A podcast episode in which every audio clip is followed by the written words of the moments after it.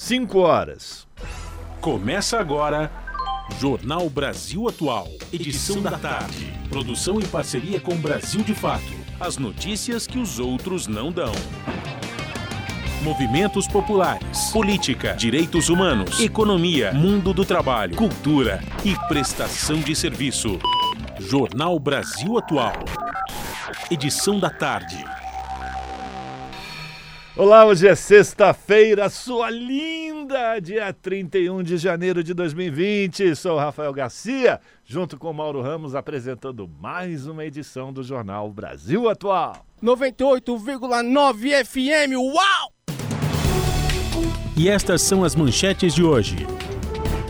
Jair Bolsonaro dedica sexta-feira para tentar resolver crise política com o ministro da Casa Civil, Onyx Lorenzoni. Bolsonaro anuncia a liberação de 900 milhões de reais para reconstrução em estados do Sudeste atingidos por enchentes.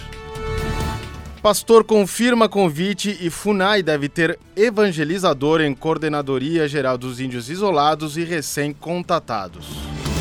Proposta do governo federal de cortar em 25% os salários de servidores só servirá para garantir o pagamento de juros da dívida, diz representante dos trabalhadores.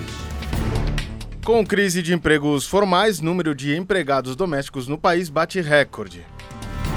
Bloqueio do Ministério da Educação à contratação de professores afeta o funcionamento das universidades. Ao apresentar cifras sobre pessoas em situação de rua em São Paulo, o prefeito Bruno Covas é questionado por associações de moradores. Petrobras anuncia início da venda de sua parte em usinas eólicas. Com transferência do programa de parcerias de investimentos da Casa Civil para o Ministério de Economia, o governo Bolsonaro acelera a agenda de privatizações.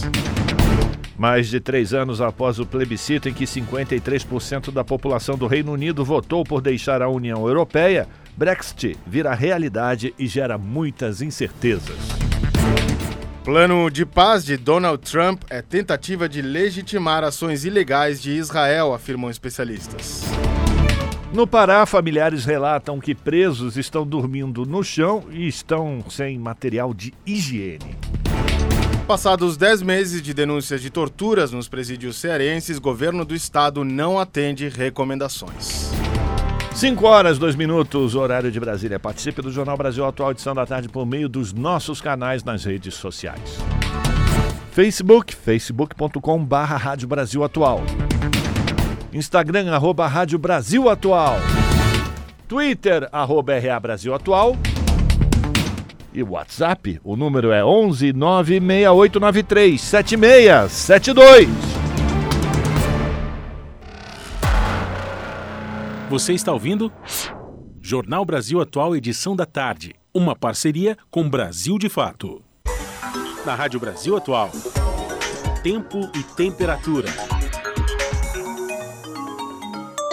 5 horas 3 minutos, ao vivo aqui nos estúdios da Rádio Brasil Atual. Vamos saber qual é a situação do tempo no final da tarde dessa sexta-feira. Vai dar para tomar uma cervejinha hoje no final do dia, Larissa? Boa tarde. Boa tarde, Rafa, Mauro e ouvintes. Boa tarde. Independente da chuva, dá para tomar cervejinha, né, Rafa? Falei com a pessoa errada. Vamos lá, continua. Sexta-feira tá nublado aqui na região da capital paulista. Neste momento, os termômetros marcam 28 graus. E tem previsão de pancadas de chuva com intensidade moderada a forte agora no final da tarde e durante o período da noite. No ABC Paulista, sexta-feira também está nublada, agora 28 graus na região. Mesma condição de chuva com intensidade moderada a forte, agora para o final da tarde e período da noite.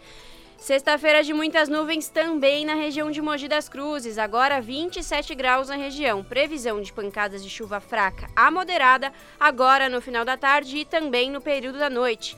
Em Catanduva, os termômetros marcam 29 graus agora, tarde nublada. Pancadas de chuva com intensidade moderada no final da tarde e durante o período da noite. E em Santos, chove neste momento, agora 31 graus na região. Essa chuvinha continua também no período da noite. Rafa. Então tá aí a previsão para esse final de tarde de sexta-feira. No final desta edição, a gente vai conhecer qual vai ser a previsão de Larissa Borer para o tempo no final desta semana. Até daqui a pouco, Larissa. Fiquem ligados. Na Rádio Brasil Atual, está na hora de dar o serviço.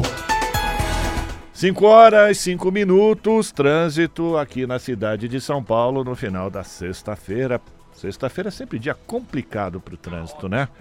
Vamos lá, 60 quilômetros, segundo a CET, a Companhia de Engenharia de Tráfego, no momento, a Zona Oeste é a pior região, com 18 quilômetros de lentidão. Depois, Zona Norte, 14, Zona Sul, 12 quilômetros, região Central, 9, e a Zona Leste, com 7 quilômetros de ruas e avenidas monitoradas pela CET, apresentando trânsito lento ou congestionado.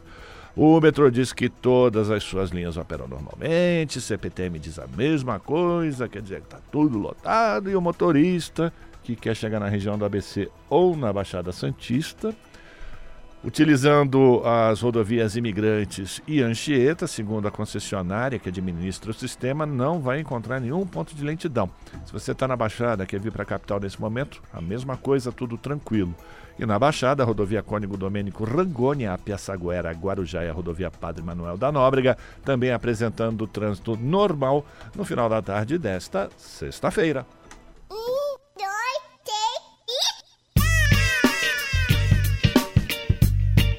Yeah, yeah, yeah, yeah, rapaziada! Aqui quem fala é o DJ1. Eu estou aqui na Rádio Brasil Atual, 98,9 FM, mandando aquele som da pesada para vocês. As notícias que as outras não dão e as músicas que as outras não tocam, você ouve aqui. Se liga no recado, baby! Participe da programação pelo WhatsApp 968937672. 968937672. Muito som da pesada e cheio de groove. É aqui na Rádio Brasil Atual. Fui! Um, dois, três, quatro. Anaquitito.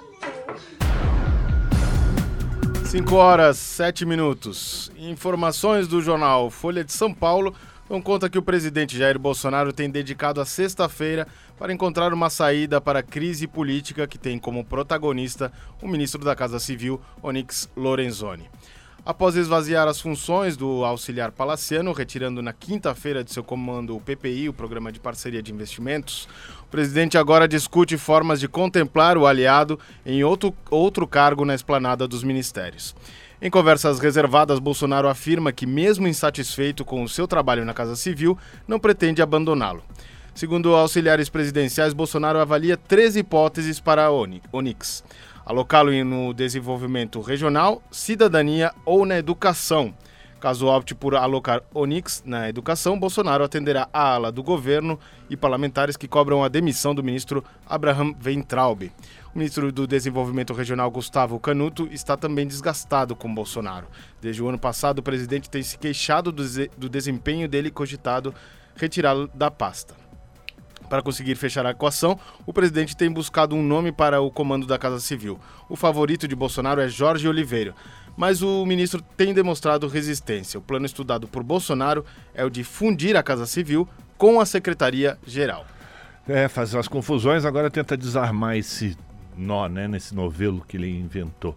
Bom, vamos mudar um pouco de assunto. O prazo para o uso obrigatório de placas no padrão do Mercosul começou a valer nesta sexta-feira para todo o país. Porém, a nova placa só é obrigatória para, para quem comprar um veículo zero, zero quilômetro, estou parecendo cebolinha, ou nos casos de necessidade de trocar o emplacamento, como mudança de município ou estado, roubo, dano ou extravio da placa.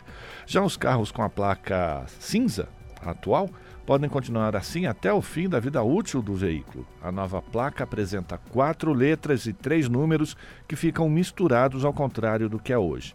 O novo modelo permite mais de 450 milhões de combinações, o que, considerando o padrão do crescimento da frota no país, pode valer por mais de 100 anos. Ela também muda de cor e passa a ter fundo todo branco. Já as letras e os números vão variar de cor de acordo com o tipo de veículos, de passeio, comercial, diplomático ou oficial. A placa ainda traz um código de barra que dá acesso às informações do veículo. A adoção da nova placa já foi adiada seis vezes desde a decisão de mudar o emplacamento lá em 2014.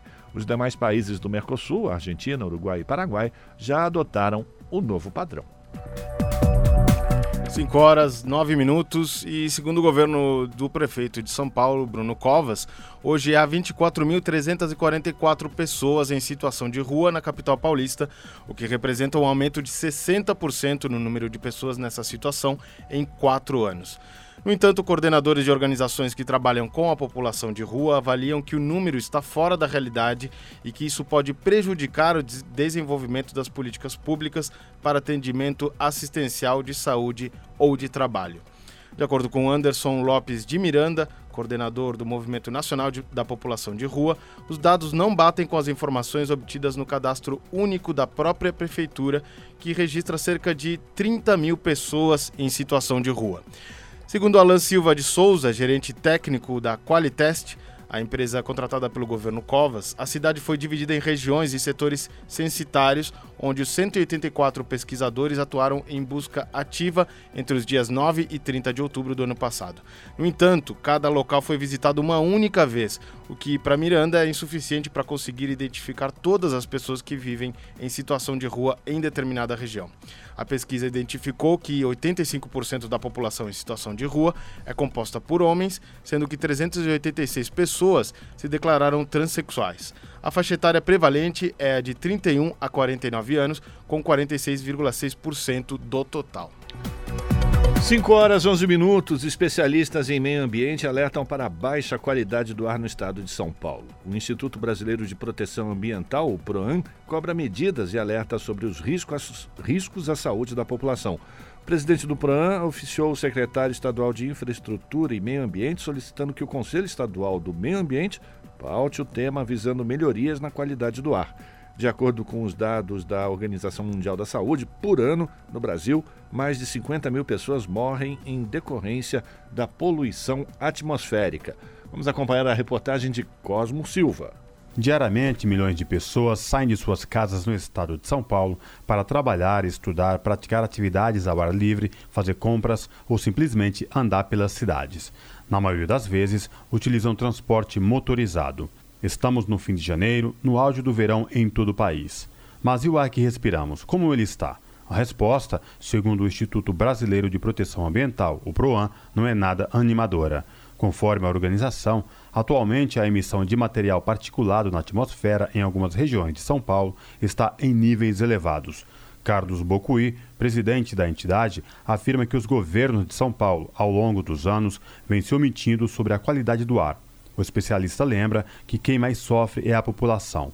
O governo de São Paulo, ao longo da, dos últimos pelo menos 15 anos, eles têm sido omisso com relação às políticas de qualidade do ar. Porque existe, pelo que nós percebemos, uma certa tutela do governo do Estado com relação ao desenvolvimento econômico, ao desenvolvimento industrial, e isso, de certa forma, acaba ocorrendo em detrimento da saúde pública. Então, os princípios do desenvolvimento sustentável, eles nos levam a considerar que é importante o desenvolvimento econômico, mas é importantíssimo e prioritário no Brasil, por conta até do, dos nossos princípios constitucionais, que a gente priorize a qualidade de vida, né, a, a saúde das pessoas. Então, é, o governo deveria estar mais atento e mais preocupado com medidas emergenciais, não é? Que despressurizassem a poluição, como, por exemplo, a inspeção veicular, diesel. Ela é necessária, ela tem que ser implementada no Estado de São Paulo como uma medida de controle. Especialista em direito ambiental e integrante do Conselho Estadual de Meio Ambiente, o COSEMA, Patrícia Bianchi diz que, em relação à qualidade do ar, o Estado está muito aquém dos padrões adotados pela Organização Mundial da Saúde. Bom, nós não temos boas notícias quando falamos com relação ao padrão de qualidade do ar, né? sobretudo em algumas cidades é, do estado de São Paulo, como, por exemplo, Cubatão, Guarulhos, é, Paulínia e, e também a própria capital, né, São Paulo. Nós é, adotamos, ou deveríamos adotar padrões da organização baseados na Organização Mundial de Saúde, e infelizmente nós estamos muito aquém desses padrões que são estabelecidos mundialmente. E isso traz um grande prejuízo, sobretudo para a população, né? para o meio ambiente e para a saúde da população. E, e o porquê é justamente isso. Então as pessoas ainda têm a mentalidade, sobretudo as pessoas que trabalham é, nos órgãos públicos ou, ou, ou que trabalham no âmbito do Estado, e de que o, para haver desenvolvimento é necessário que haja a degradação. E aí, quando eu falo em diminuição da qualidade do ar, eu estou falando da degradação ambiental, que trará como consequência um prejuízo para a saúde da população. O presidente do PROAN ainda pondera que os valores de poluição praticados no estado de São Paulo evidenciam um grave risco à saúde da população. Carlos Bocuí ainda chama a atenção para o número de mortos no Brasil e em São Paulo, em consequência da poluição atmosférica. No Brasil morrem 51 mil pessoas por ano por conta de poluição atmosférica externa, né? que é o dado da Organização Mundial da Saúde, e no estado de São Paulo esse número chega a 17 mil por ano. Então nós não estamos falando aqui de alguma coisa banal, estamos falando não só de qualidade de vida, mas também de morbidade. Não é? É, atinge principalmente idosos e crianças e aquelas pessoas que são mais susceptíveis à poluição atmosférica, que têm problemas pulmonares, crônicos, etc. A conselheira do COSEMA ressalta que a solicitação do PROAN ao governo paulista pedindo medidas para adequar e melhorar a qualidade do ar é muito importante. Patrícia Bianchi afirma que a poluição traz riscos, principalmente às crianças e idosos, que são mais vulneráveis. Foi dado o primeiro passo para que nós eh, tenhamos um aprofundamento, um melhoramento da qualidade do ar né, no estado de São Paulo, que foi justamente a solicitação do PROAN para que essa matéria, né, essa discussão, ela seja pautada no CONSEMA. E a importância disso é que o CONSEMA é o Fórum é, Consultivo Deliberativo do Estado de São Paulo que re resolve, em última análise, essa questão. Então, é, é importante essa discussão, já que a, o atual decreto que trata desse assunto, que é o decreto 59.113 de 2013, ele é considerado por nós, os ambientalistas, conselheiros ambientalistas ali, é, do CONSEMA, como um decreto que é deficitário, um decreto que, se nós seguirmos agora né, as, as, suas determinações, nós teremos é, essa qualidade degradada por anos e anos ainda. E a gente precisa avisar algo que dê uma continuidade, um, um melhoramento na qualidade desse ar, sobretudo porque essa poluição ela atinge sobretudo as crianças e idosos, né, que é a população mais vulnerável. O PROAN ainda lembra que vem propondo alterações normativas para implementar os valores de referência da OMS desde 2007, mas existe uma dificuldade em convencer o setor público a estabelecer metas e propor políticas públicas corretivas. Cosmo Silva, Rádio Brasil Atual. As notícias que os outros não dão. Jornal Brasil Atual. Edição da tarde. Uma parceria com Brasil de Fato. 5 horas 17 minutos e o pastor Ricardo Lopes Dias pode ser nomeado para assumir a Coordenadoria Geral de Índios Isolados e Recém-Contatados da Fundação Nacional do Índio, a FUNAI. O nome do missionário já aparece nos sistemas de consultas e informações do governo, que são pré-requisitos para nomeação a cargos públicos em esfera nacional. Em entrevista ao Brasil de Fato, Dias confirmou o convite feito pelo delegado Marcelo Augusto Xavier, presidente da FUNAI. Fui é, convidado, né, e eu dei uma, eu fui é, entrevistado, vamos dizer assim, né, quando o presidente é, me procurou mas, assim, tem muita informação aí que está sendo mal dada. O pessoal está tá levando muito para o lado de indicação religiosa e coisa do tipo, que não tem nada a ver, né? E aí, nesse sentido, eu preciso me resguardar um pouco, até porque, assim, como não recebi nenhuma notificação da FUNAI oficialmente. A nomeação é possível desde quinta-feira, dia 30, quando o presidente da FUNAI mudou o regimento do órgão para acabar com a obrigatoriedade de indicar apenas servidores de carreira para o cargo. O pastor também confirma que já trabalhou com a evangelização de indígenas anteriormente. É uma pasta interessante para mim, né? Eu tenho uma experiência já com indígena e eu gostaria de desenvolver-me melhor nessa área, tomar uma consciência maior do, do, da população a nível nacional, né? Porque eu trabalhei com uma população indígena apenas. O cargo na coordenadoria geral é ocupado pela, pela indigenista Paula Pires desde outubro de 2019, quando Bruno Pereira, servidor de carreira da FUNAI, foi exonerado depois de 14 meses chefiando a pasta. Antes de ser demitido, Pereira atuou para desmantelar a atividade garimpeira ilegal na terra indígena Yanomami, em Roraima, o que desagradou ruralistas que pressionaram o governo pela exoneração do indigenista. Caso seja confirmada, a chegada do pastor Ricardo, Ricardo Lopes Dias para ocupar o cargo na FUNAI concretizará um desejo do governo de Jair Bolsonaro, que é o de intensificar o trabalho de evangelização de indígenas. Essa é uma das bandeiras de Damares Alves, ministra da Mulher, Família e Direitos Humanos. Dias atua na região amazônica desde agosto de 1997, com o intuito de evangelizar os povos originários da região. Um servidor de carreira da FUNAI, que pediu para não ser identificado, relatou que a nomeação do pastor preocupa os indigenistas. Questionada, a FUNAI disse que não vai se pronunciar sobre supostas indicações. O órgão reiterou que uma nomeação só é válida a partir de publicação de portaria no Diário Oficial, posse e exercício do nomeado. E o milho transgênico contamina sementes crioulas de agricultores familiares. Produtores relatam prejuízos econômicos e culturais por conta de plantações de produto geneticamente modificado. De Brasília, as informações com a repórter Cristiane Sampaio. O agricultor familiar Odaí Pristupa, morador do município de Rio Azul, no Paraná, tem uma relação visceral com o campo. Hoje, com quase 60 anos, ele atua desde a infância na roça, onde cultiva milho, feijão, abóbora, mandioca, batata doce e outros gêneros. No ano passado, a rotina de aparente tranquilidade da produção foi interrompida por um susto causado pelo que chama de grande decepção. Depois de comprar de outro agricultor 40 quilos quilos de semente de milho crioulas e passar cerca de oito meses cultivando o produto na lavoura, Odaí descobriu que elas estavam contaminadas por milho transgênico. Eu plantei no intuito de, quando tiver feira, sem alguma venda que tenha do milho crioulo, para a gente conseguir vender até para ter uma, uma renda a mais para a família. Não pude comercializar e nem multiplicar a minha semente. Pressionou o plantio tive que comprar novamente semente crioula todo um ano de trabalho, toda uma expectativa de, de você ter a tua semente, é, você voltar e estacar zero de volta. O episódio envolvendo a produção do agricultor é um drama que atinge trabalhadores do campo de diversas outras regiões do país. De acordo com o agroecólogo Felipe Caetano, integrante do movimento camponês popular, as plantações de milho transgênico trazem riscos aos cultivos de lotes próximos.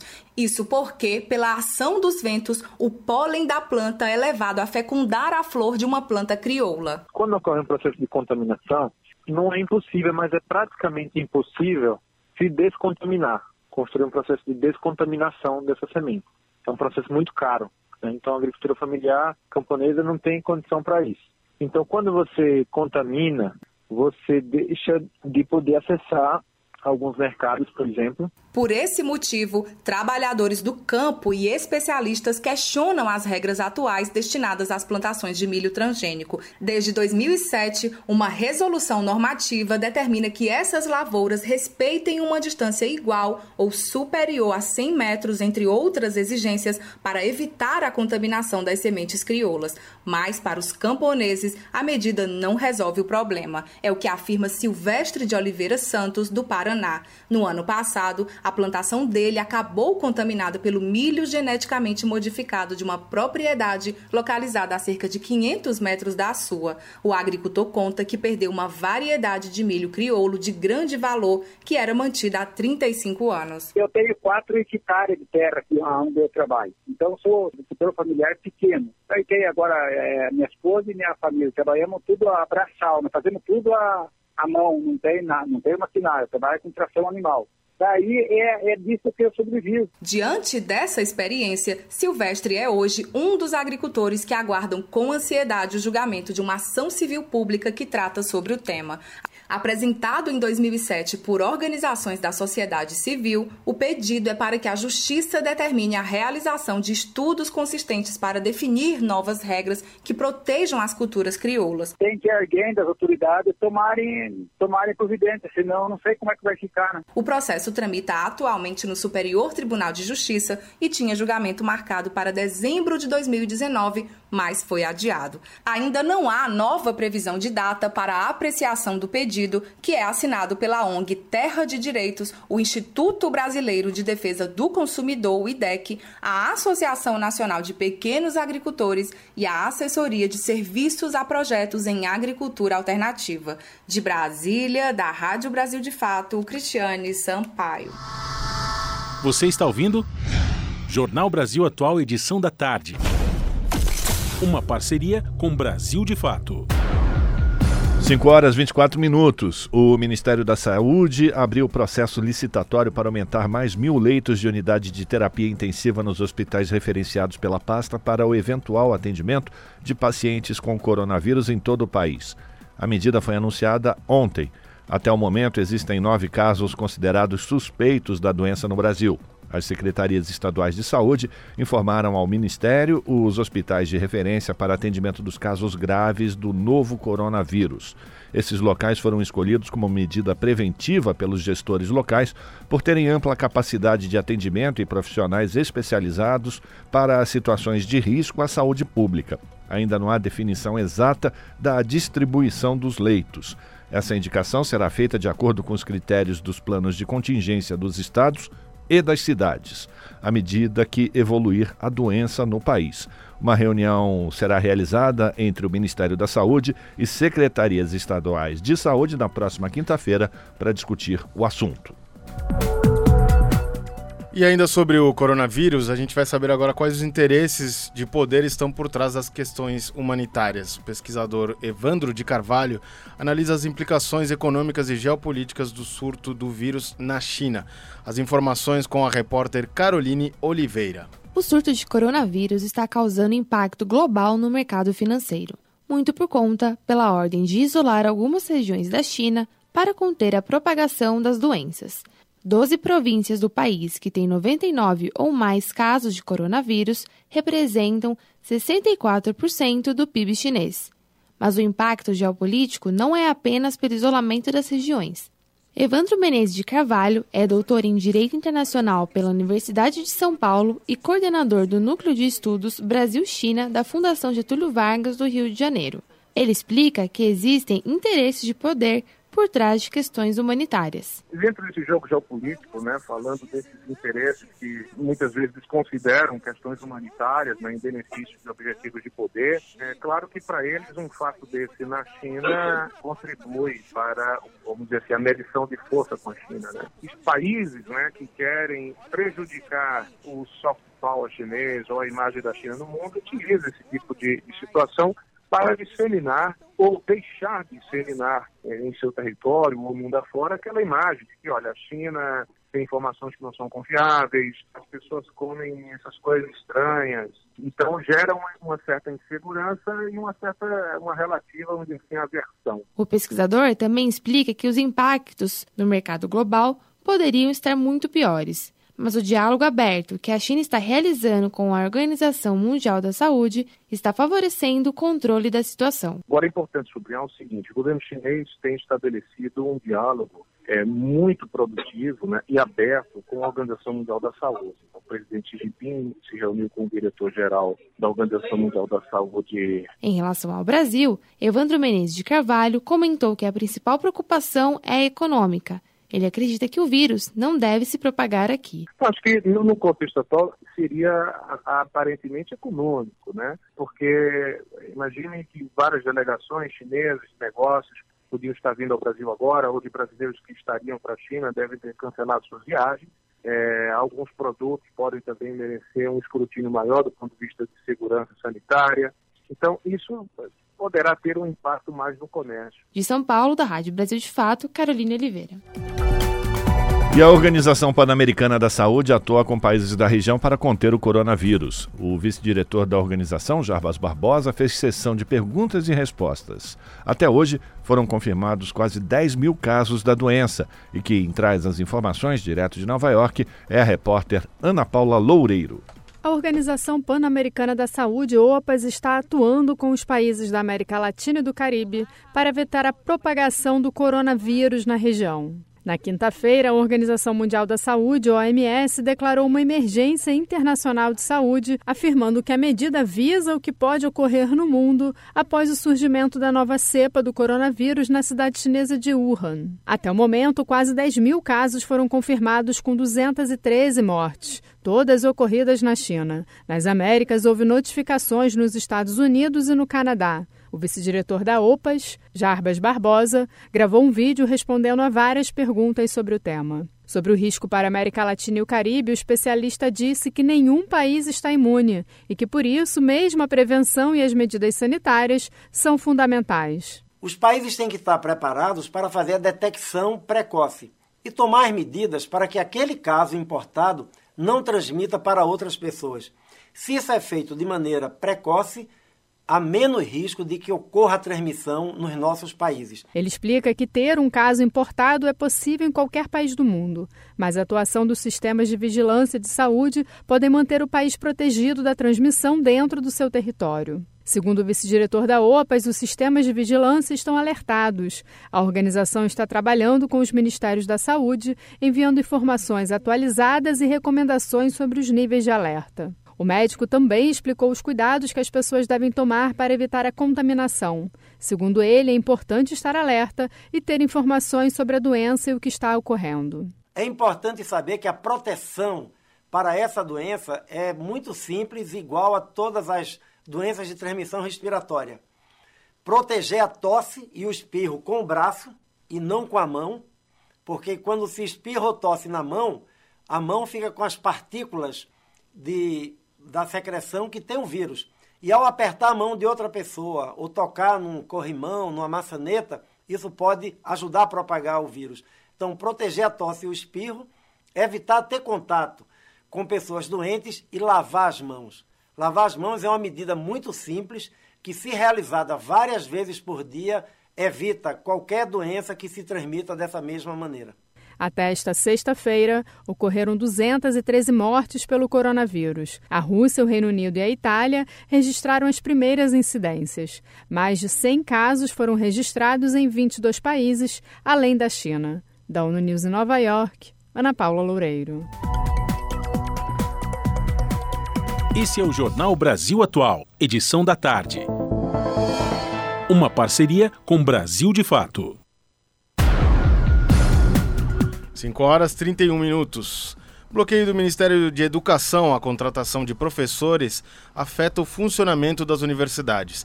O Ministério não informou quando nem quantos profissionais poderão ser contratados para preencher as vagas em aberto. A reportagem é de Marina Duarte. As instituições federais de ensino podem ter o ano letivo de 2020 comprometido pela impossibilidade de contratar servidores técnicos e docentes. A suspensão foi determinada por meio de ofício enviado pela Secretaria de Ensino Superior do MEC, o Ministério da Educação, no último dia 8 de janeiro. A UNB, Universidade de Brasília, é uma das instituições prejudicadas pela medida. A universidade afirmou ao Brasil de Fato, por meio de nota, que ao longo do ano, 335 vagas de técnicos e 207 de docentes devem vagar devido a aposentadorias. No comunicado enviado à reportagem, a UNB ressalta que não fez um levantamento sobre os impactos da medida, mas que ao menos uma unidade acadêmica já discute a redução da oferta de disciplinas em 2020. Segundo a professora Catarina de Almeida, essa é uma realidade na Faculdade de Educação da universidade, que deve cortar de sete a oito turmas. Atualmente, ela está de licença acadêmica de pós-doutorado prevista em lei e receia que não haja profissional para assumir as suas aulas. Eu não tenho como um professor cobrir a carga horária de dois, três.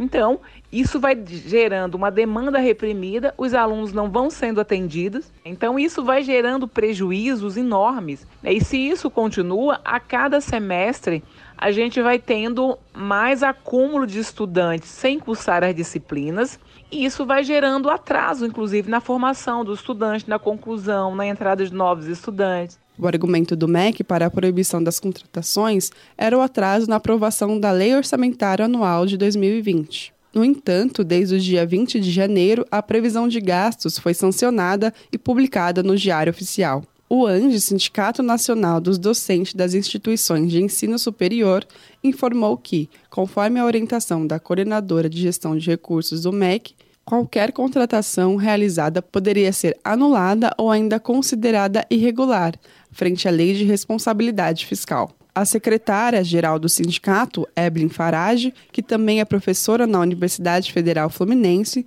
diz que a maioria das vagas bloqueadas são de professores que se aposentaram com receio da aprovação da reforma da Previdência. Tem universidade que registrou em um mês mais solicitação de aposentadoria do que ela tinha registrado em todo o ano anterior, por exemplo. Muito, inclusive, que a princípio estariam com direito garantido, entendeu? Mas a insegurança é tão grande no país que as pessoas não acreditam mais em nada, nem que elas vão ter direito garantido para nada, né? De acordo com o Andes, ainda não é possível ter um levantamento nacional da quantidade de professores e técnicos que estão com a contratação suspensa, nem quantas instituições exatamente foram afetadas. Mas, se o problema perdurar, o sindicato informou que deve entrar com ação na justiça. Até o fechamento da reportagem, o Ministério da Educação não retornou um posicionamento de quando e se liberará a contratação de professores. De São Paulo, da Rádio Brasil de Fato, Marina Duarte de Souza.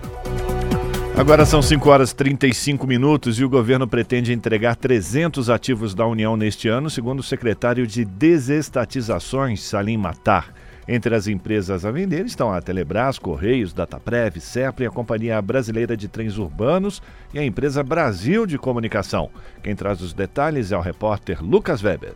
A transferência do PPI, Programa de Parcerias de Investimentos, da Casa Civil para o Ministério da Economia aponta para o fortalecimento da agenda de privatizações em 2020. A medida foi anunciada pelo presidente Jair Bolsonaro nesta quinta-feira, dia 30. Além da venda direta das estatais, o programa também prevê a ampliação da participação da iniciativa privada e empresas da União, por meio de contratos de parceria. Por trás do remanejamento do PPI estão os planos do ministro Paulo Guedes e do secretário especial de Desestatização, Desinvestimento e Mercados da pasta, Salim Matar.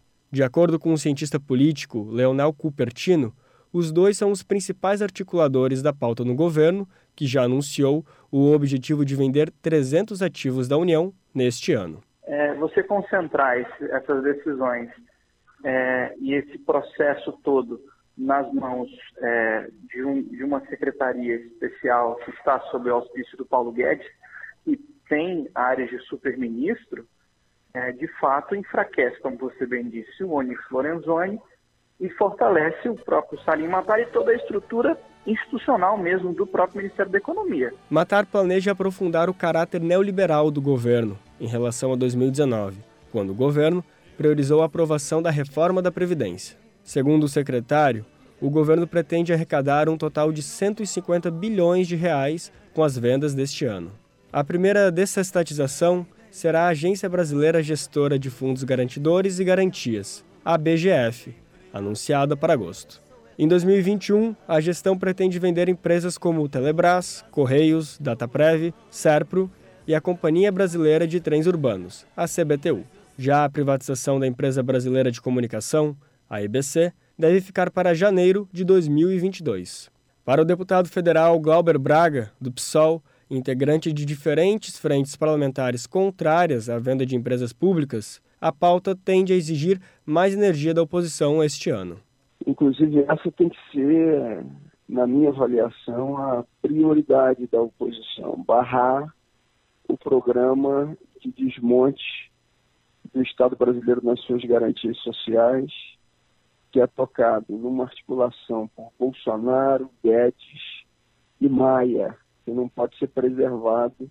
A Eletrobras, que já é alvo de fatiamento desde o governo Temer, deve voltar ao foco dos debates deste ano quando o governo pretende efetivar a capitalização da empresa. Em diferentes declarações dadas à imprensa, Salim Matar tem reforçado o objetivo do governo de promover, em 2020, uma maior abertura da empresa ao capital privado. Nos bastidores, a gestão investe numa articulação política para tentar alavancar a privatização da estatal, que já teve as sete subsidiárias vendidas nos últimos anos.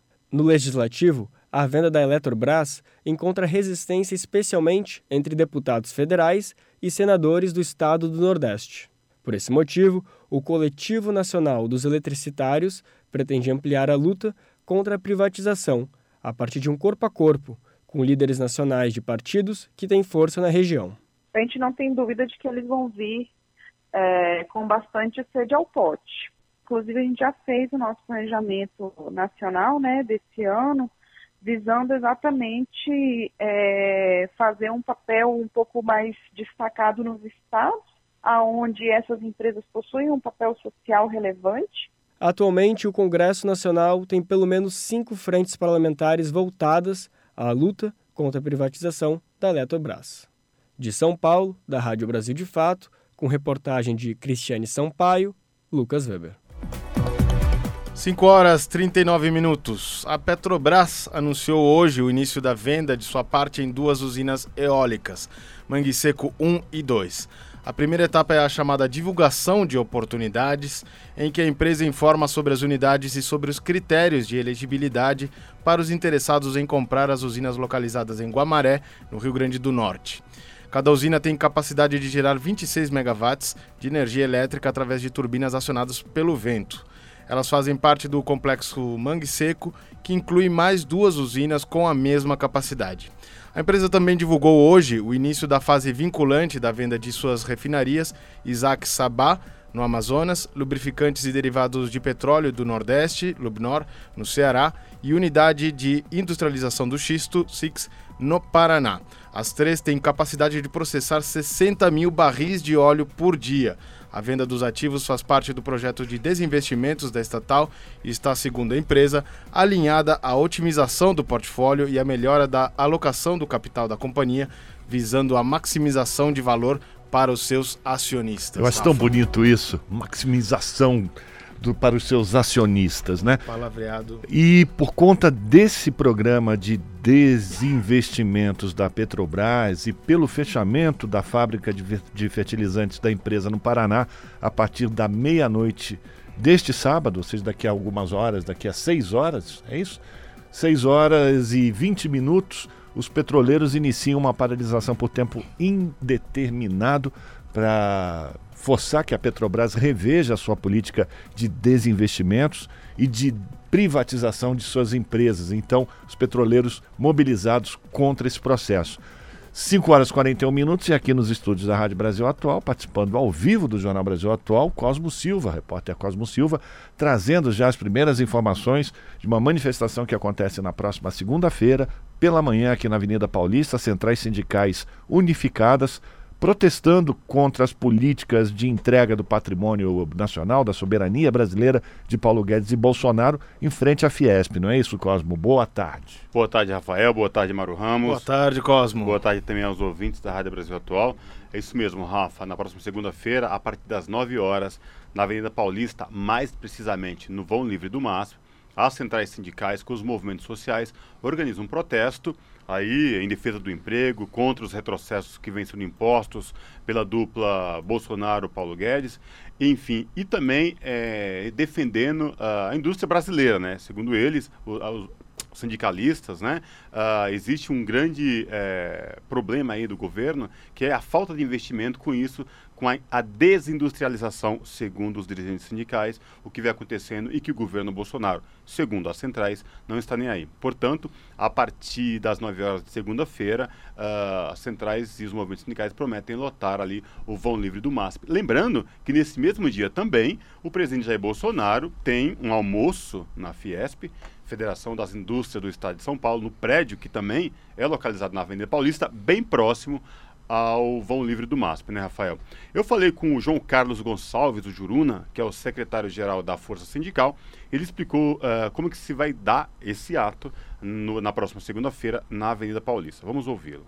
E a luta por emprego, a luta por direitos e a luta por mais indústria no Brasil é um fator essencial para os trabalhadores. Esses três pontos uniram as centrais sindicais e estaremos na Avenida Paulista para iniciar o ano já demonstrando a nossa luta no todo o ano de 2020 na defesa dos nossos direitos, principalmente na questão do desemprego, que atinge mais de 12 milhões de trabalhadores. Os empregos criados são empregos de baixa qualidade, empregos de baixos salários, precarizados, com horário intermitente, muitas vezes sem registro e sem direito. Então é importante que a sociedade e o movimento social possa reagir frente a isso. O fato do Bolsonaro estar na, na Fiesp é um fator importante para chamar a atenção do governo para essas questões principais que hoje são o desemprego, a desindustrialização do nosso país e, para isso, a mobilização dos trabalhadores e da sociedade é um instrumento fundamental. Rafael, eu também falei com o Sérgio Nobre, que é o presidente da Central Única dos Trabalhadores, e o Sérgio é, chamou a atenção para a questão do, do desemprego, o, é, essa criação de novas vagas que o governo tanto bate na tecla. A gente sabe que são vagas sem nenhuma garantia, né, sem nenhuma questão social envolvida em tudo isso, empregos precarizados. E o Sérgio Nobre falou que esse governo é o principal responsável por essa onda de retrocessos e essa criação de empregos, qual ele bate na tecla, sem nenhuma segurança social para os trabalhadores. Vamos ouvir o Sérgio Nobre. Dia 3 de fevereiro, às 9 horas da manhã, no vão do MASP, para realizar uma grande manifestação contra a presença de Bolsonaro na Fiesp. O governo Bolsonaro é um governo destruidor de direitos, que ameaça entregar as nossas estatais, que ameaça entregar a soberania do país e é o principal responsável pelos mais de 13 milhões de trabalhadores desempregados que nós temos no nosso país. Bolsonaro ataca a democracia o tempo inteiro, a classe trabalhadora, ele é promotor de retirada de direitos e da volta da miséria no nosso país. É triste ver novamente famílias inteiras se amontoar nas calçadas em todas as capitais. Então, todos nós temos motivo para comparecer a essa grande manifestação chamada pela CUT, as demais centrais sindicais e o movimento social. Rafa, o Sérgio Nobre fez um adendo a essa questão do número de miseráveis nas calçadas, nas ruas do Brasil. Agora há pouco eu voltei da região central, ali próximo a São Bento, e é incrível, no entorno da rua São Bento, do Mosteiro de São Bento, saindo do metrô, o, o número de, de, de pessoas na rua pedindo, enfim, dormindo em situação de rua tem aumentado consideravelmente. Inclusive hoje, vocês acabam falaram, inclusive aqui no jornal, exatamente né, sobre o censo, né? Esse censo aí que o, o, prefeito dá um número, mas as entidades, os grupos que trabalham com os moradores em situação de rua, falam que é um número bem maior, que Sim. ultrapassa mais de 40 uhum. mil. E de fato, né, Rafa, é, é, é assustador o que se vê. Lembrando que o Brasil, nos governos Lula e Dilma, tinha saído do mapa da fome, né? Ganhou prêmio da ONU, inclusive, e hoje voltamos né, a esse triste cenário. A matéria completa o nosso ouvinte acompanha na edição de segunda-feira, mas fica o convite a todos que queiram participar desse movimento cívico, né? De defesa da soberania brasileira, de defesa dos empregos, defesa do crescimento, da retomada do crescimento econômico. Na próxima segunda-feira, a partir das nove da manhã, aqui na Avenida Paulista, em frente ao MASP, a mobilização de todas as centrais sindicais contra esses retrocessos. Agradecer a participação do Cosmo ao vivo, trazendo já essas informações. Um abraço para você, bom fim de semana, Cosmo. Valeu, Rafa. Bom final de semana a todos e todas. Esse é o Jornal Brasil Atual, edição da tarde. Uma parceria com Brasil de Fato. 5 horas e 47 minutos. Conferência das Nações Unidas sobre Comércio e Desenvolvimento avalia que comércio ilícito causa perdas de mais de 2 trilhões de dólares à economia. Os prejuízos equivalem a mais de que toda a economia do Brasil, da Itália ou do Canadá. De Nova York, as informações com a repórter Mônica Grayley. A Conferência das Nações Unidas sobre Comércio e Desenvolvimento, UNCTAD, alerta que a economia global perde mais de 2 trilhões de dólares por ano devido a crimes como contrabando, falsificação de produtos, tráfico de seres humanos e animais selvagens e outras formas de transações ilícitas. Para a agência, essas atividades ilegais atrasam o progresso na agenda de desenvolvimento global. Segundo a UNCTAD, o comércio ilícito drena quase 3% da economia mundial. Se fosse um país, o valor dessas transações econômicas seria maior que as economias do Brasil, da Itália e do Canadá separadamente, e tão grande quanto a do México e da Indonésia combinadas. Essas atividades colocam em risco, por exemplo, a saúde pública. A UNCTAD destaca que somente os medicamentos contra a malária falsificados e abaixo do padrão de qualidade de segurança causam mais de 100 mil mortes por ano na África subsaariana. O comércio ilícito também leva espécies ameaçadas à extinção, causando danos irreversíveis aos ecossistemas. Um dos exemplos é a exploração ilegal da madeira, que tem um valor estimado anual de até 157 bilhões de dólares. Esse é o crime envolvendo recursos naturais mais lucrativo do mundo. Para abordar a questão, a UNCTAD e a Aliança Transnacional de Combate ao Comércio Ilícito, TRACIT, vão realizar o primeiro fórum sobre comércio ilícito nos dias 3 e 4 de fevereiro, no Palácio das Nações, em Genebra. O evento quer incentivar um diálogo aberto entre representantes dos Estados-membros, especialistas e observadores não governamentais. A meta é compartilhar conhecimentos, promover a cooperação internacional de aplicação da lei, coordenar recursos e garantir que os países estejam adequadamente equipados para mitigar o comércio ilícito. Da ONU News em Nova York, Mônica Grayley. Jornal Brasil Atual, hora de conhecer o destaque do portal da Rede Brasil Atual, redebrasilatual.com.br, conversando com o jornalista Helder Lima, que é o coordenador da pauta da Rede Brasil Atual. Helder, obrigado pela participação. O destaque de hoje tem a ver com a economia. Números divulgados pelo IBGE mostram que o desemprego se manteve alto em 2019, com mais de 40% das pessoas no trabalho informal, Helder. Olá, Rafael. Olá, ouvintes. Exatamente, Rafael. O país fechou 2019 com uma taxa média de desemprego de 11,9% pouca coisa abaixo do ano anterior, 2018, que registrou uma taxa de 12,3%, mas com essa redução foi obtida graças a um crescimento expressivo do trabalho informal, que hoje atinge 41% de todo o contingente de trabalhadores no país, Rafael. São 38 milhões de pessoas no trabalho informal e em 2019 esse contingente cresceu em um milhão de pessoas. A informalidade considera os trabalhadores sem carteira, empregador e trabalhador por conta própria, sem CNPJ e os trabalhadores familiares auxiliares. A variação é, em relação a 2018 não foi grande, portanto, houve, como eu disse, um acréscimo de um milhão de pessoas. Na média anual, Rafael, os ocupados hoje no país são 93 milhões de pessoas. E uh, se você considerar o acréscimo de trabalhadores no mercado com carteira assinada, esse total então vai a 1,8 milhão de pessoas no ano passado.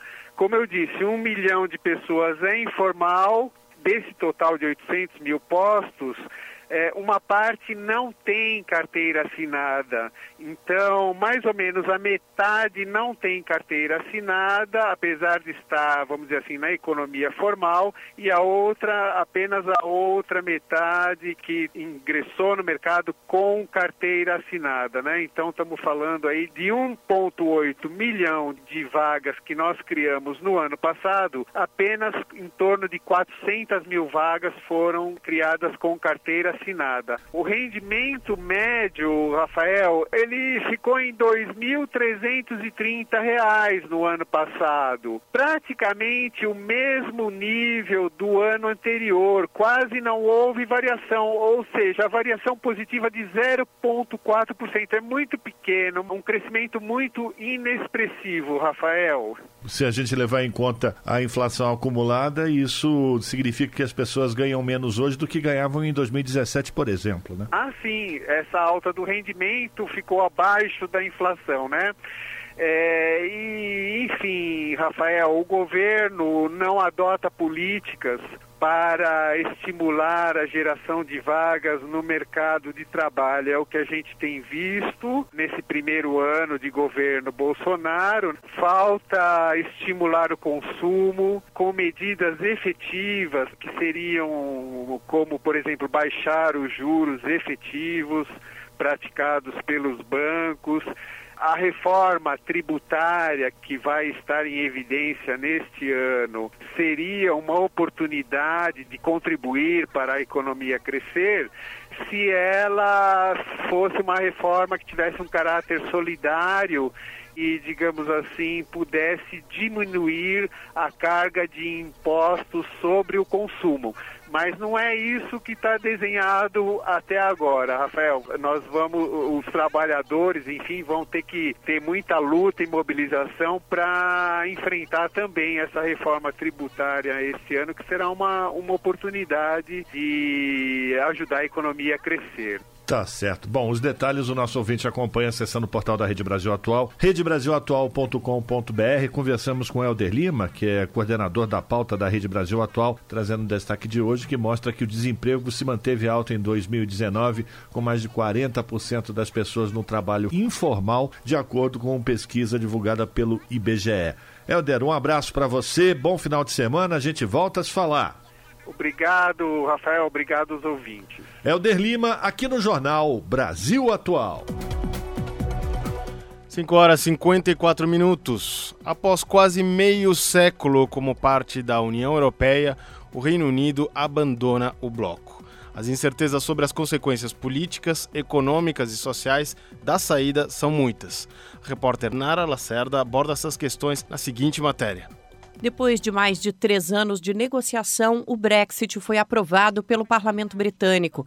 Em 2016, um referendo foi feito para que a população decidisse se era a favor ou não da saída do Reino Unido da União Europeia. 52% votaram por deixar o bloco econômico. Os efeitos dessa decisão são muitos e incertos. No entanto, especialistas alertam desde 2016 que o Brexit legitimou o racismo na região. A campanha a favor da saída do bloco sempre abusou de justificativas anti-imigratórias e criou terreno fértil para o aumento de casos de xenofobia. Em julho de 2016, menos de um mês após o plebiscito, um relatório do Ministério do Interior apontava crescimento de 41% nos crimes de ódio em comparação ao mesmo período do ano anterior. Um relatório divulgado pelo governo britânico também mostrou aumento de 17% nesse tipo de ocorrência entre abril de 2017 e março de 2018. A dúvida agora é até que ponto essa tensão e o clima de divisão vão influenciar a política e a economia. O professor do Departamento de Política e Relações Internacionais da Universidade de Edinburgh, Oliver Turner, afirma que a divisão de opiniões no país é cada vez mais forte e vai causar impactos por algumas décadas. Segundo ele, a decisão já causa consequências entre estrangeiros que vivem no país. Assim que o resultado veio à tona, o estrago estava feito. Você não tem como voltar atrás nessa mensagem. A decisão foi tomada. Não importa agora o quanto o governo tente assegurar para imigrantes que eles estão seguros, que eles têm direitos e que nada vai mudar. Eles se sentem um alvo da retórica do Brexit e vai ser difícil para eles se sentirem bem-vindos. So it's going to be difficult for them Inicialmente, o processo de imigração de brasileiros não será afetado pelo Brexit. No entanto, no dia a dia, os efeitos da aprovação já podem ser sentidos. Manaíra Gomes mora há dois anos na Europa e atualmente está na Escócia. Ela conta que, mesmo morando numa região em que mais de 70% da população atualmente acha o Brexit uma ideia ruim, não há como esquecer os possíveis efeitos da xenofobia não dá para a gente negar que tem uma situação de Brexit acontecendo, que é uma nação que decidiu sair da União Europeia, tendo como um grande motivo não estar feliz com o grande número de imigrantes europeus vindo para o Reino Unido. E apesar de eu não ser europeia, eu sou uma imigrante, então a gente está no mesmo grupo, né? A maioria do Reino Unido não quer imigrantes aqui, né? Não está feliz com imigrantes aqui. Especialistas concordam que com a saída da União Europeia, a parte mais prejudicada será o próprio Reino Unido. O ex-ministro de Relações Exteriores do Brasil, Celso Amorim, usa a expressão tiro no pé para definir a decisão de desligamento da União Europeia. É uma, uma onda conservadora de um nacionalismo totalmente contrário, porque é muito diferente quando você fala no nacionalismo dos países em desenvolvimento que querem crescer, né? Nesse caso não, é um nacionalismo retrógrado. Eles têm necessidade de mão de obra muitas vezes que os ingleses não não satisfazem. Quer dizer, essas atitudes, em geral, são uma espécie de tiro no pé. O professor do Instituto de Relações Internacionais da Universidade de Brasília, Antônio Jorge Ramalho da Rocha, afirma que o desligamento da União Europeia não foi suficientemente planejado e discutido é fruto de uma jogada do Partido Conservador para aumentar sua coesão. Nas palavras dele, os resultados do plebiscito foram apropriados por lideranças populistas e, frente à tendência mundial de mercados cada vez mais interligados, quem sai perdendo do Brexit não é a União Europeia, mas sim o Reino Unido há ironias nesse processo, no caso do Brexit em particular. É, quando houve a votação, é, muita gente dizia, bom, é o começo do fim da União Europeia, daqui, daqui em diante serão Brexit, Frexit, etc. Né? Vários, havia vários governos populistas, ameaças de é, governos liberais em vários países da União Europeia. Todo uma, uma, um cenário se construiu, então, um cenário em que vários países é, deixariam, seguiriam o exemplo da Grã-Bretanha. Ora, o que aconteceu foi, em certo sentido, contrário. Aumentou a, a, o otimismo em relação à União Europeia. Cresceu bastante, cresceu mais de 20% entre 2016 e 2019. O Parlamento Europeu ratificou o acordo do Brexit na quarta-feira, dia 29. Após a votação, os deputados, de mãos dadas, cantaram Auld Syne, tradicional canção escocesa em festas de Réveillon, para se despedir do ano que passou.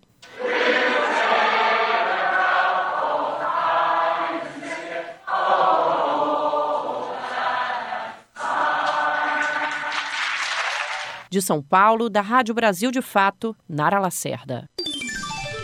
Pontualmente 18 horas. Rádio Brasil Atual.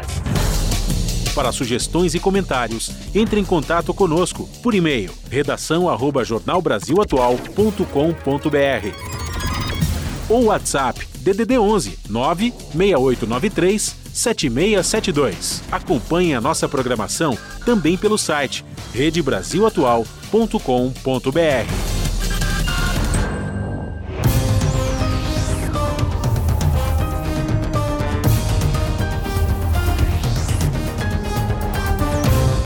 18 horas em ponto, vamos saber agora quais são os destaques da edição desta sexta-feira do seu jornal, que começa daqui a pouquinho, 7 da noite pela TVT, canal 44.1 digital, sinal aberto para toda a região metropolitana de São Paulo.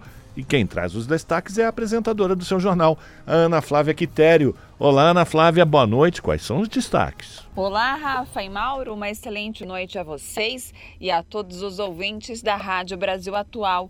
Bom, nos destaques desta sexta-feira, aqui no seu jornal, a desigualdade só aumenta no Brasil. A gente consegue perceber através de dados né, que nós sempre apresentamos aqui no seu jornal. E o que é pior, medidas como corte de gastos, reformas e precarização do trabalho acentuam ainda mais esse quadro. O aumento da pobreza no país foi debatido hoje num seminário realizado na Fundação Perseu Abramo, em São Paulo, que contou com a presença do ex-presidente Lula. Outro destaque é na Zona Sul de São Paulo, a Prefeitura, em parceria com o governo do estado, entregou um conjunto habitacional com 3.860 unidades do programa Minha Casa Minha Vida. Porém, não construiu escolas ou unidades de saúde para suprir essa população. A repórter Daiane Ponte esteve lá, conversou com os moradores que relatam os problemas. E hoje, sexta-feira, nós temos a nossa agenda cultural. Nós separamos atrações para vocês curtirem o fim de semana sem gastar nada, tanto em São Paulo como no ABC Paulista. E entre e na programação, nós temos é, o compositor e instrumentista Rodrigo Campos, que mostra canções de seu novo disco, seu disco mais recente, Nove Sambas. Vai ser no Sesc Itaquera às três e meia no domingo, viu? Lembrando que as atrações da nossa agenda cultural são de graça, então dá para curtir com a família, enfim. A gente sempre está falando sobre a questão da idade, se é para os pequenos também para os grandinhos, mas o bacana é que a maioria dá para curtir sim com a família. Além das outras atrações e as reportagens completas, vocês conferem tudo isso ah, daqui a pouquinho, às sete da noite, no seu jornal. Bom programa, Rafa e Mauro. Beijão grande para todo mundo e até às sete da noite no seu jornal. Tá aí até às 7 da noite no seu jornal, canal 44.1 digital, sinal aberto para toda a região metropolitana de São Paulo. Seu jornal apresentado pela Ana Flávia Quitério. E depois do seu jornal, às 19h45, 7h45 da noite, você também acompanha o Brasil de Fato Entrevista, que hoje conversa com Luciano Coutinho, que é o ex-presidente do BNDES. Portanto, dois programas que você vai receber muita informação que você não vai encontrar em, nenhuma outra, em nenhuma outra emissora de televisão aqui na região metropolitana de São Paulo. Sintoniza a TVT, canal 44.1 digital. Tá fora de São Paulo? Quer acompanhar a programação da, da TVT? Você tem duas maneiras. Você pode entrar no canal da TVT no YouTube, youtube.com ou no site da TVT, tvt.org.br. Jornal Brasil Atual. Edição da tarde. 6 horas 4 minutos. Medida provisória que acaba com a exclusividade da Casa da Moeda para a fabricação de papel moeda, moedas metálicas, passaportes e impressão de selos postais e selos fiscais federais está em vigor desde o início do ano. A MP será analisada por uma comissão mista do Congresso Nacional e precisa ser votada até 14 de abril, quando perde a validade. A comissão terá a deputada Benedita da Silva, do PT do Rio de Janeiro, como presidente. A relatoria caberá ao senador Nelsinho Trade, do PSD do Mato Grosso do Sul. Para o Ministério da Economia, o fim do monopólio contribuirá para reduzir os custos de fabricação do dinheiro brasileiro e garantir a transição para um modelo de licitação e livre concorrência. O deputado Henrique Fontana, do PT do Rio Grande do Sul, entende que, com a medida, o governo segue sua trajetória de vender tudo o que é público e coloca em risco o interesse nacional. O risco é evidente, quer dizer, terceirizar a produção de moeda de um país é algo que eu não sei se algum país do mundo fez, mas eu considero uma espécie assim de absurdo do abrir mão de um projeto de soberania nacional. Seja, um país que não quer conservar a sua casa da moeda para ter segurança plena da moeda que produz. Quando nós tivermos algum problema de derrame, de notas falsas, etc., de quem nós vamos cobrar esta responsabilidade? Esta tem que ser uma responsabilidade pública. A Casa da Moeda do Brasil tem mais de 2 mil funcionários, sede em Brasília e parque industrial instalado na cidade do Rio de Janeiro. De acordo com o texto da MP, a estatal poderá participar de licitação em iguais condições com os demais concorrentes. 6 horas e 5 minutos e a Comissão de Desenvolvimento Econômico da Câmara está analisando uma proposta que garante direitos mínimos aos motoristas e entregadores que prestam serviços por meio de aplicativos. Entre os benefícios, o texto exige que a empresa contrate seguro de vida, inclusive em caso de roubos e assaltos, e a comprovação de que a empresa não estimula ou cria metas para jornadas de trabalho, além do recomendável para a saúde dos motoristas. Para os entregadores, a proposta assegura o fornecimento de curso profissionalizante e exige a apresentação de um plano de assistência para a manutenção de motos e bicicletas. O autor do projeto, o deputado Alexandre Padilha, do Partido dos Trabalhadores de São Paulo, compara as condições de trabalho dos motoristas e entregadores à escravidão. São trabalhadores que não têm jornada de trabalho. Outro dia estava conversando com um motorista do Uber, ele dizendo que começa às 5 da manhã, vai até meia-noite. Essas empresas fazem promoções que muitas vezes colocam em risco esses trabalhadores. É, se fizer um maior número de entregas em menor tempo, ganham um valor a mais. Isso faz com que muitos desses trabalhadores que fazem entregas com moto, com bicicleta, se exponham, né? Tem acidentes relacionados a isso. O projeto será analisado pela Comissão de Desenvolvimento Econômico em conjunto com outra proposta que obriga a contratação de um seguro de danos causados por colisão, incêndio, furto ou roubo dos veículos de motoristas de aplicativos. Você está ouvindo? Jornal Brasil Atual, edição da tarde. Uma parceria com Brasil de Fato. 6 horas 7 minutos. No Pará, presos estão dormindo no chão e sem material de higiene, segundo familiares. Quem vem acompanhando o caso é a repórter Catarina Barbosa. Presos sem material de higiene, sem comida e tendo que dormir no chão. Essas são denúncias de familiares de detentos internados nos centros de triagem do Complexo Penitenciário de Santa Isabel, no Pará. Além disso, parentes e advogados estão proibidos por tempo indeterminado de ter qualquer tipo de comunicação com os detentos. Para a coordenadora nacional da Pastoral Carcerária, Petra Silvia Pifaler, a suspensão afeta um direito dos presos garantido na Constituição. O Estado de Pará determina um decreto altamente repressivo, uma suspensão de visitas por tempo indeterminado é uma ação muito violenta e afeta os direitos fundamentais das pessoas encarceradas nesse estado. Em outros estados já aconteceram que depois de rebeliões, de motins, determinam uma suspensão de visitas por alguns dias, retornam as visitas, infelizmente sempre com mais restrições ainda. Segundo Petra, que visitou vários presídios paraenses, também não há atendimento médico ou condições mínimas de higiene nos presídios do Estado. As restrições de proibir as visitas familiares uh, interferem no direito constitucional de ter contato com a família, que ter apoio da família. Aliás, ainda mais que a família sustenta a pessoa presa, já que o Estado não fornece o material básico, por exemplo, material de higiene pessoal, como também remédios, ah, e mais atendimento. A familiar de um detento que prefere não se identificar relatou ao Brasil de Fato que, desde o início da atuação da Força Tarefa de Intervenção Penitenciária no Pará, a FETIP, a situação piorou muito para quem está preso e diz que a marmita não vem para todos. Aí eu fico pensando como é que pode, já que eles não têm. O Estado diz que gasta não sei quanto com cada preso desse, quase mil reais. E eu fico pensando em que que gasta, porque antes disso que aconteceu também, que afetou o Estado todo, né? Afetou todo o sistema prisional do Estado. A esposa de um dos presos, que também preferiu não se identificar, confirma a situação de higiene nos presídios. Eles não dão nada, nem lençol, nem toalha, nem nada. E a comida e é pouco, às vezes vem estragada. E agora não tem nem como te dar notícia de nada, porque as visitas estão suspensas em todos os presídios do Pará. O Brasil, de fato, entrou em contato com a Secretaria de Administração Penitenciária, a SEAP, pedindo esclarecimentos sobre o caso. Mas até o final desta reportagem não houve resposta. De Belém, do Pará, da Rádio Brasil de Fato, Catarina Barbosa.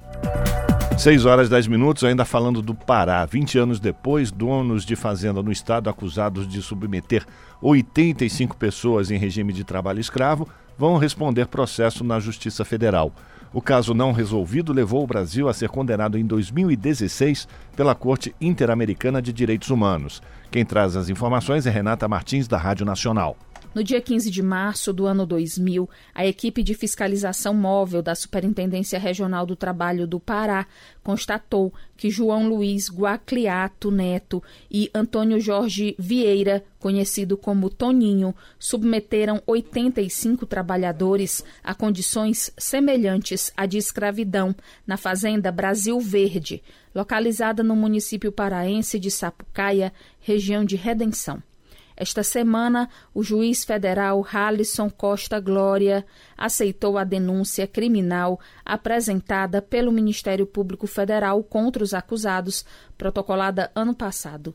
As vítimas não recebiam os devidos pagamentos, eram proibidas de sair da fazenda e submetidas à vigilância armada. Além de não assinar a carteira de trabalho, os proprietários são acusados de reter o documento. A fiscalização só tomou conhecimento porque dois jovens menores de idade fugiram da propriedade e conseguiram chegar à Polícia Federal em Marabá para fazer a denúncia. O caso não era o único envolvendo a Fazenda Brasil Verde. Pelo menos outras quatro fiscalizações nas décadas de 1980 e 1990 evidenciaram a existência de trabalho escravo na mesma propriedade. Em 2016, sem que o caso da suposta prática de trabalho forçado e servidão por dívidas na Fazenda Brasil Verde fosse concluído, a Corte Interamericana de Direitos Humanos condenou o Brasil por permitir a impunidade dos acusados pelos crimes. Uma das obrigações previstas na sentença era restabelecer o processo judicial do caso que havia desaparecido ao ser enviado para a vara estadual da comarca de Xinguara. Durante dois anos, o MPF localizou 72 das vítimas, ouviu acusados, testemunhas e recolheu provas. O procurador da República, Oswaldo Paul Costa, destacou a relevância da ação do sistema de justiça brasileiro para dar cumprimento à decisão da Corte Interamericana. Claro, a gente está analisando um caso de uma fazenda que ocorreu aqui na região, mas a gente sabe que essa é uma realidade, infelizmente, ainda muito comum no Brasil. Então, eu acho que esse caso acaba sendo simbólico, né? Ele, a gente está abordando apenas um pequeno aspecto desse problema, mas é um problema muito maior e tomara que a gente, com esse processo, consiga participar de todo um processo de mudança das relações de trabalho no nosso país. A reportagem ligou para a Fazenda Brasil Verde e o funcionário que atendeu a ligação informou que não seria possível falar com os responsáveis. As terras pertencem ao grupo Irmãos Guacliato, um dos maiores criadores de gado do país. Da Rádio Nacional em Brasília, Renata Martins. 6 horas 13 minutos e o governo do Ceará não atende recomendações contra a tortura nos presídios 10 meses após denúncias. Estado está há um ano sob política de endurecimento penal e o governo afirma que já possui uma ouvidoria atuante. Quem traz os detalhes é Cristiane Sampaio, de Brasília. Dez meses após as denúncias sobre casos de tortura em penitenciárias cearenses, o governo estadual ainda não atendeu recomendações do Mecanismo Nacional de Prevenção e Combate à Tortura, o MNPCT. Quem afirma são diversas entidades da sociedade civil, entre elas a Ordem dos Advogados do Brasil, Seccional Ceará, além de parlamentares de oposição, especialistas e movimentos populares. Eles apontam a imposição constante de práticas de isolamento e incomunicabilidade aos presos, além de castigos coletivos e torturas generalizadas. O Ceará está desde janeiro de 2019 sob uma política de endurecimento penal marcada pela existência de uma rotina de violência institucional no sistema carcerário. As recomendações do mecanismo nacional são várias reestruturação da Ouvidoria de Direitos Humanos do Estado, criação do Mecanismo Estadual de Prevenção e Combate à Tortura, criação de cargos de profissionais de várias áreas para atuar no sistema carcerário, como assistentes sociais, psicólogos, médicos, enfermeiros, pedagogos e terapeutas ocupacionais e ainda a criação de um grupo de trabalho interinstitucional para monitorar as recomendações. Todos esses pedidos foram encaminhados ao governador do estado, Camilo Santana, do PT. Segundo Ribamar Araújo, do Mecanismo Nacional, o governo não atendeu a nenhuma dessas recomendações. É claro e tácito que não houve cumprimento das recomendações no que tange a criação do mecanismo e o e o fortalecimento do sistema estadual de prevenção e combate à tortura. Agora, existem outras informações que eles estão nos devendo. O presidente da Comissão de Direitos Humanos e Minorias da Câmara dos Deputados, Helder Salomão, do PT do Espírito Santo, conta que o governador do Ceará estaria se recusando a dialogar. Nós ouvimos muito das entidades que falta diálogo do governo com a sociedade sobre esse tema em especial. E o fato do governador não ter recebido a comissão foi um péssimo sinal. O Instituto da Mulher Negra é uma das entidades que estão monitorando as denúncias das presidiárias. Uma das integrantes, Sara Menezes, diz estar preocupada com a posição do governo de não dialogar com as entidades. Se o governador não recebe os deputados federais, imagino que é que as famílias, o que é que os movimentos sociais eles não vivenciam nesse estado, né? Não existe plano para modificar, né? O plano que se tem do governo do estado hoje é o plano de torturar as pessoas. No caso das mulheres, há denúncias de violência obstétrica, agressões com socos, chutes, estrangulamento e ainda uso de spray de pimenta na vagina das presidiárias com o objetivo de provocar dor e sofrimento. Em novembro do ano passado, a OAB e 27 organizações da sociedade civil enviaram um relatório para a ONU, a Organização das Nações Unidas, denunciando todos esses casos. O documento assinala a existência de uma tortura estrutural. O Brasil, de fato, tentou ouvir o governo do Ceará a respeito das críticas feitas pelas fontes ouvidas nesta matéria. Em nota, a assessoria de imprensa do governo respondeu, sem citar diretamente as denúncias de tortura, que a gestão tem compromisso com a aplicação do Código Penal e a Lei de Execuções Penais. Respondeu ainda que já possui uma ouvidoria atuante e que estuda como implementar o mecanismo estadual de prevenção e combate à tortura e o Grupo de Trabalho Interinstitucional. De Brasília, da Rádio Brasil de Fato, Cristiane Sampaio. Jornal Brasil Atual, edição da tarde. Uma parceria com Brasil de Fato. Agora, 6 horas 18 minutos. O Diário Oficial de Minas Gerais publicou o decreto estadual que declara situação de emergência em mais 95 municípios, totalizando 196 cidades nessa condição. Até o momento, o governo federal reconheceu a situação de 101 delas. As chances de chuva em Minas Gerais aumentaram com o calor durante o dia e a alta umidade. Segundo o governo estadual, as pancadas de chuva podem cair nas regiões Centro-Sul e Oeste. Mas o governador do estado, Romeu Zema, disse acreditar que o pior já passou. Uma pessoa continua desaparecida na cidade de Conselheiro Lafayette e 55 já morreram em decorrência dos estragos da chuva. Mais de 50 mil mineiros estão desabrigados ou desalojados em todo o estado.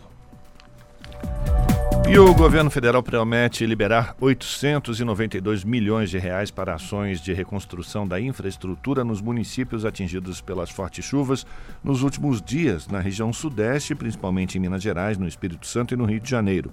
O anúncio da liberação dos recursos foi feito em Belo Horizonte após Jair Bolsonaro ter feito um sobrevoo das áreas mais atingidas. Quem traz as informações é Priscila Manzenotti, da Rádio Nacional.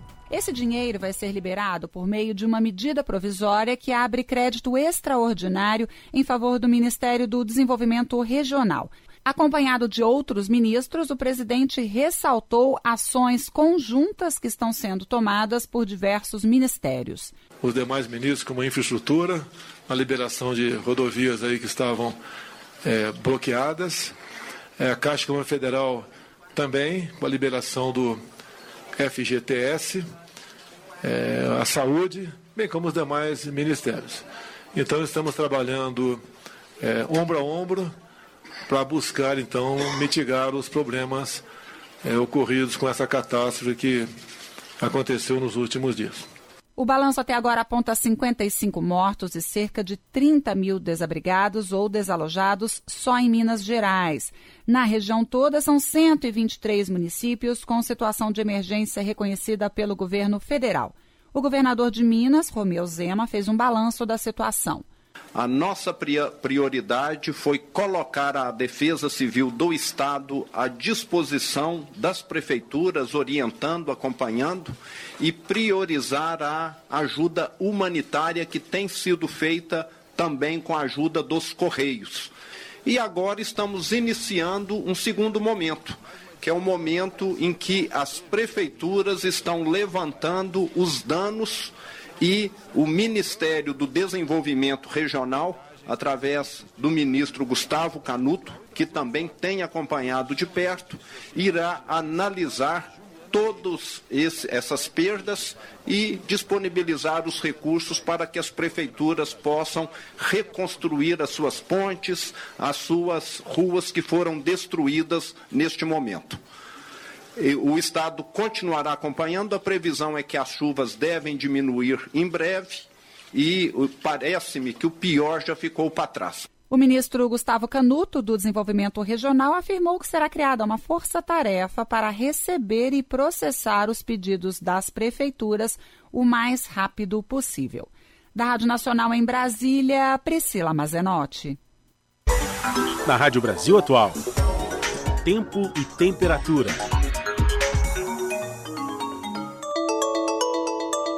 Final de semana na capital paulista será de sol, calor e chuva. No sábado, previsão de chuva a qualquer hora do dia, máxima de 31 graus e mínima de 22 graus. E domingo a temperatura cai e há previsão de chuva a partir da tarde, com máxima de 28 graus e mínima de 21 graus. Em Santo André, São Bernardo do Campo e São Caetano do Sul, o final de semana também será de sol, calor e chuva. Sábado, máxima de 30 e mínima de 24 graus, com previsão de pancadas de chuva a qualquer hora do dia dia. E domingo o dia será ensolarado, com previsão de chuva só a partir da tarde, máxima de 28 e mínima de 21 graus. Sol também no final de semana em Mogi das Cruzes. Sábado, máxima de 30 graus e mínima de 21 graus. Dia de sol, com previsão de chuva forte durante o período da tarde. E domingo a mesma coisa, sol e previsão de chuva a partir da tarde, com máxima de 28 e mínima de 21 graus.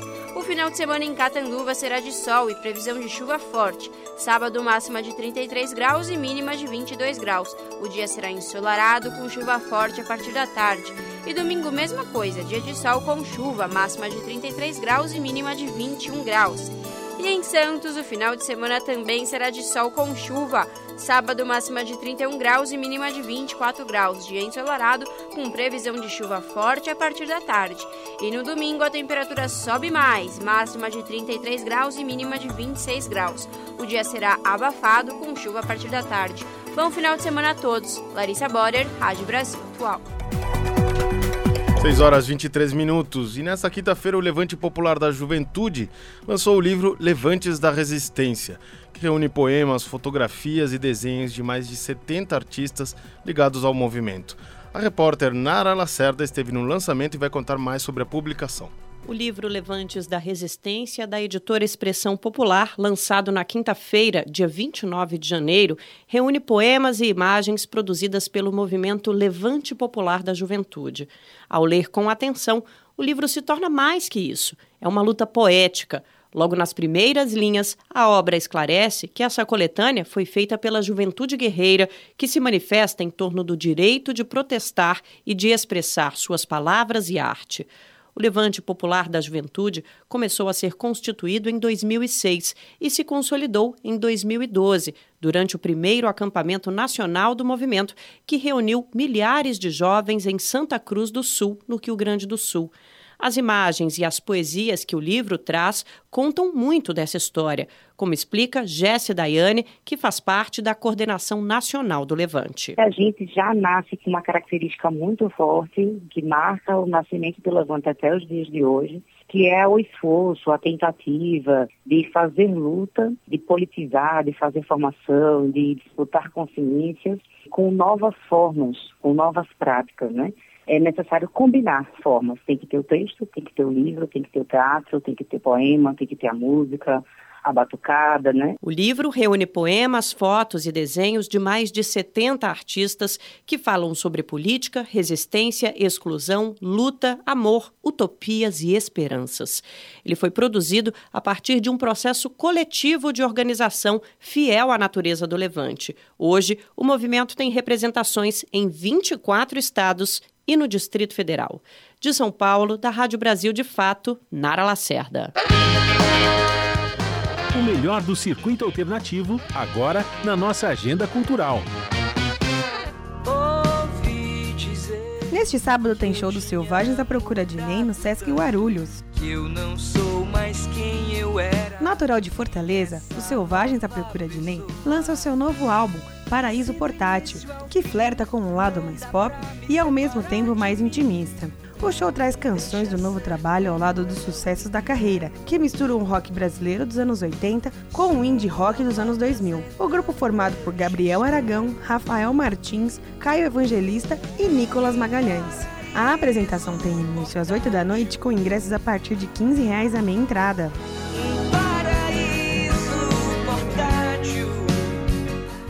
Show dos Selvagens à Procura de Lei no Sesc Guarulhos, que fica na rua Guilherme Lino dos Santos, número 1200, Jardim Flor do Campo, Guarulhos.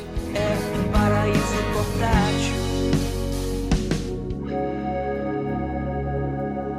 E no domingo tem exibição do longa Guerra do Fogo no MIS. A edição de fevereiro do Cine Ciência do MIS irá abordar a história da antropologia com o filme Guerra do Fogo. A sessão que acontece no domingo é seguida por um bate-papo com a pesquisadora Laura Hauser, que trará uma visão científica do filme. O longa que se passa na pré-história, quando a tribo Ulan acredita que o fogo é sobrenatural. Quando um ataque apaga sua única fonte de calor, três guerreiros saem em busca de outra chama. Nessa jornada, eles conhecem os Ivacas, que são mais avançados e dominam o fogo, mas a aquisição desse bem místico não será fácil. A sessão tem início às quatro da tarde com entrada franca. Exibição do longa Guerra do Fogo no Museu da Imagem e Som, que fica na Avenida Europa, 158, Jardim Europa, São Paulo. Juliana Almeida, Rádio Brasil Atual. E termina aqui mais uma edição do Jornal Brasil Atual, que teve a minha apresentação, Rafael Garcia, e participação e edição de Mauro Ramos, do Brasil de Fato. As reportagens das equipes de jornalismo da Rádio Brasil Atual e Brasil de Fato. Produção e redes sociais de Larissa Borer e Juliana Almeida. Trabalhos técnicos de Fábio Balbini aqui na mesa e Alexandre Seles. Coordenação Brasil Atual, Terlânia Bruno. Coordenação Brasil de Fato, Camila Salmágio. Direção de Oswaldo Luiz Colibri Vita, da Brasil Atual, e de Beatriz Pasqualino e Nina Fidelis, da Brasil de Fato. Bom final de semana e a gente volta na segunda às 5 da tarde com mais uma edição levando para vocês as notícias que as outras não dão. Tchau, gente. Jornal Brasil Atual. Edição da tarde. Uma parceria com Brasil de Fato.